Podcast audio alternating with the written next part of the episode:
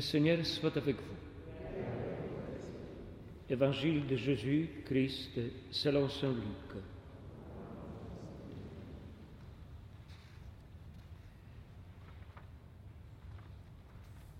En ce temps-là, Jésus disait à ses disciples en parabole. Un aveugle peut-il guider un autre aveugle? Ne vont-ils pas tomber tous les deux dans un trou? Le disciple n'est pas au-dessus du maître, mais une fois bien formé, chacun sera comme son maître. Qu'as-tu à regarder la paille dans l'œil de ton frère, alors que la poutre qui est dans ton œil à toi, tu ne la remarques pas? Comment peux-tu dire à ton frère, frère, laisse-moi enlever la paille qui est dans ton œil, alors que toi-même ne vois pas la poutre qui est dans le tien Hypocrite. Enlève d'abord la poutre de ton œil, alors tu verras clair pour enlever la paille qui est dans l'œil de ton frère. Un bon arbre ne donne pas de fruits pourris. Jamais non plus un arbre qui pourrit ne donne de bons fruits. Chaque arbre, en effet, se reconnaît à son fruit. On ne cueille pas de figues sur des épines. On ne vendange pas non plus du raisin sur des ronces. L'homme bon tire le bien du trésor de son cœur qui est bon, et l'homme mauvais tire le mal de son cœur qui est mauvais. Car ce que dit la bouche, c'est ce qui déborde du cœur. Acclamons la parole de Dieu. Louange à toi, Seigneur Jésus.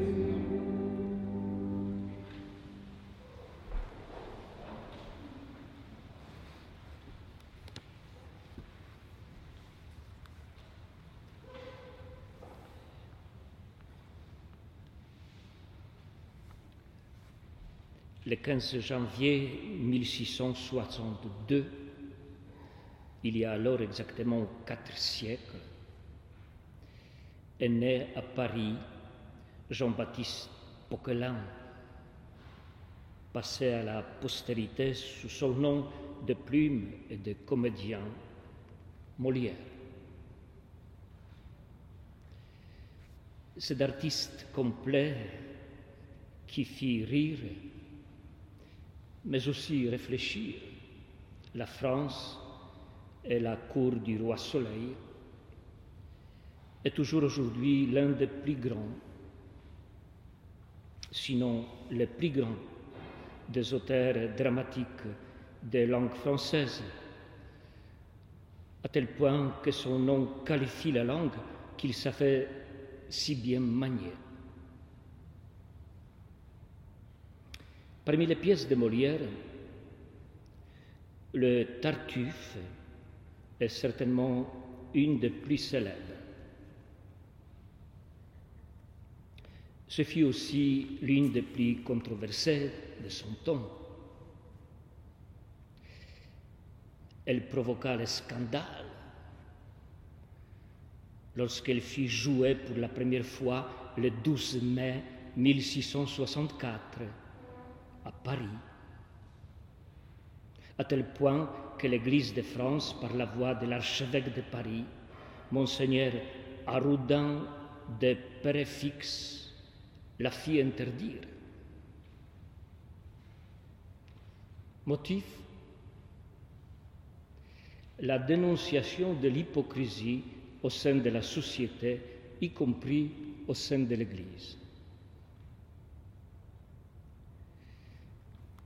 Mes frères et sœurs, la dénonciation des hypocrites que fait Molière dans sa pièce est toujours d'actualité.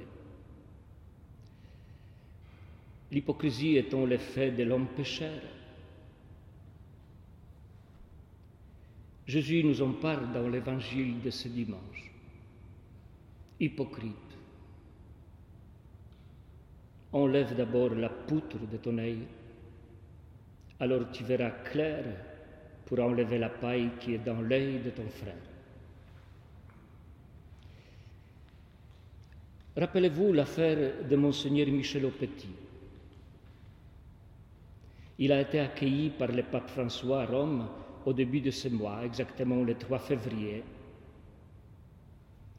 Le pape François m'a renouvelé son soutien après ma démission et m'a répété qu'il m'estimait victime de l'hypocrisie et du cléricalisme, a-t-il affirmé au lendemain de cette rencontre.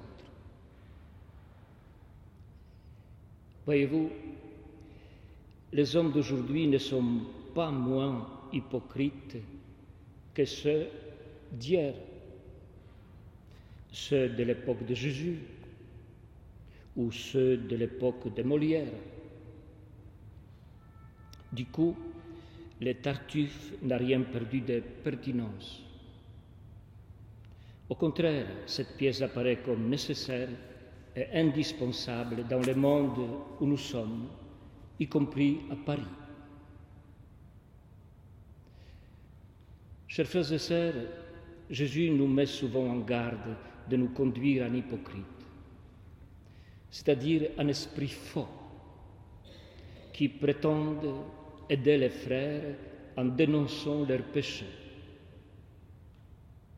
Il ne s'agit certes pas de renoncer à toute correction fraternelle, mais de fonder celle-ci sur un sérieux examen de conscience par rapport à ce que je porte en mon cœur comme intention lorsque je vais aider mon frère à se débarrasser d'un penchant mauvais. Autrement dit, Jésus nous rappelle que l'unique motivation de toute parole de correction fraternelle doit être la charité qui vise le bien de l'autre et non le désir caché d'affermir sa supériorité ou peut-être même de faire oublier ses propres défauts en relevant ceux d'autrui. Saint Augustin aimait dire si tu te tais, tais-toi par amour. Si tu parles, parle par amour. Si tu corriges, corrige par amour. Et au fond du cœur, la racine de l'amour. De cette racine, rien ne peut sortir de mauvais. C'est dans cet esprit que l'Église nous invitera dans trois jours, dans trois jours déjà, le mercredi de cendre, à entrer dans le temps de carême. 40 jours pour vivre davantage en chrétien, sincèrement, simplement et sobrement. On se demande souvent que faire pendant le carême. Les programmes, nous les connaissons depuis toujours. Prier, jeûner et partager. Mais chaque fois, nous pouvons l'accomplir différemment. Pour cette année 2022, je voudrais vous présenter dix règles pour un bon carême ou dix conseils pour un bon carême. Ces dix règles ont été publiées il y a 15 ans, en 2007, par le cardinal Gottfried Daniels, archevêque de Malines Bruxelles, d'heureuse mémoire. Je les ai fait imprimer expressément dans la feuille paroissiale pour qu'on puisse les lire ensemble, maintenant. Prenez donc la feuille paroissiale, la toute première page.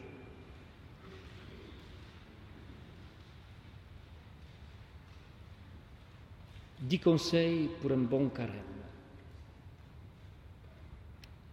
Le premier, prie.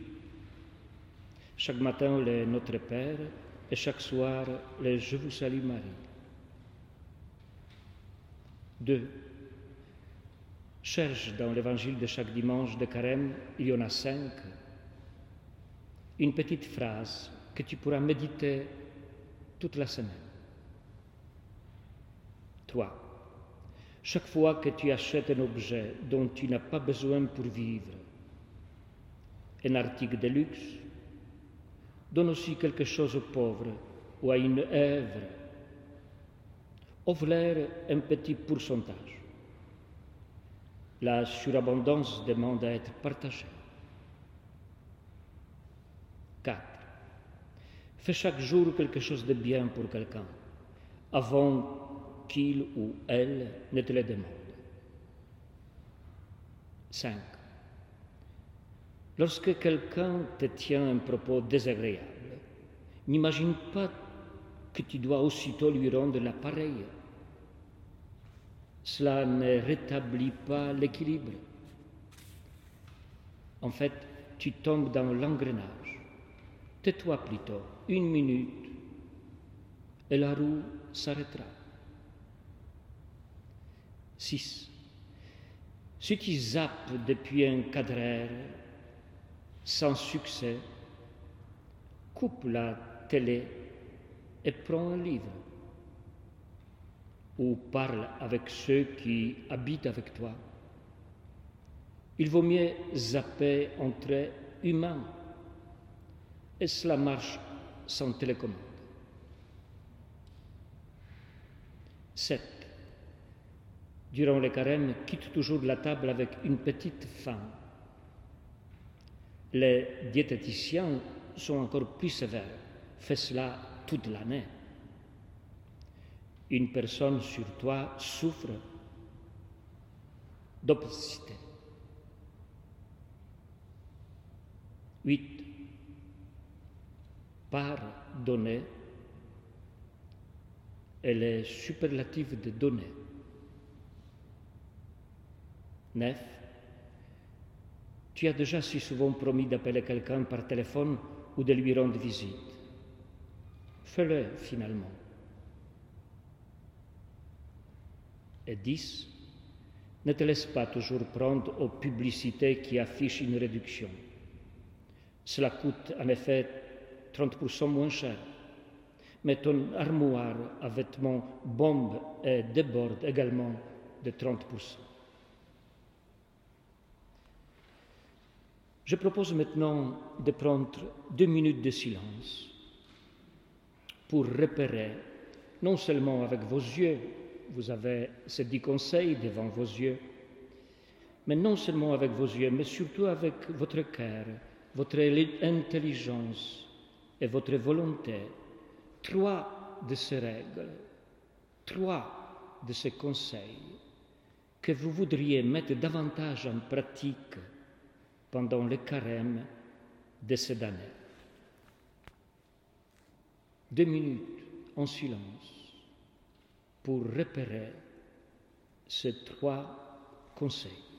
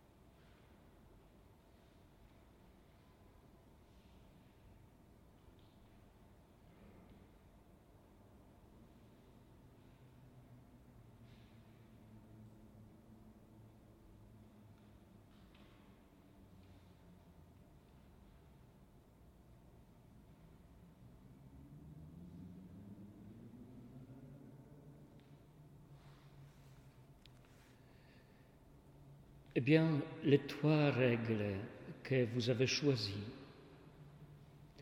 ne signifie rien si elle ne vous rapproche pas de Dieu, des hommes et de vous-même. Ou si elle vous rend triste, le temps de carême doit nous rendre plus légers, plus libres et plus joyeux dans notre marche à la suite du Christ. Il nous faudra fournir quelques efforts, certes, mais ce n'est pas grave si nous vivons ces efforts avec l'application, dans la confiance, la persévérance et la joie.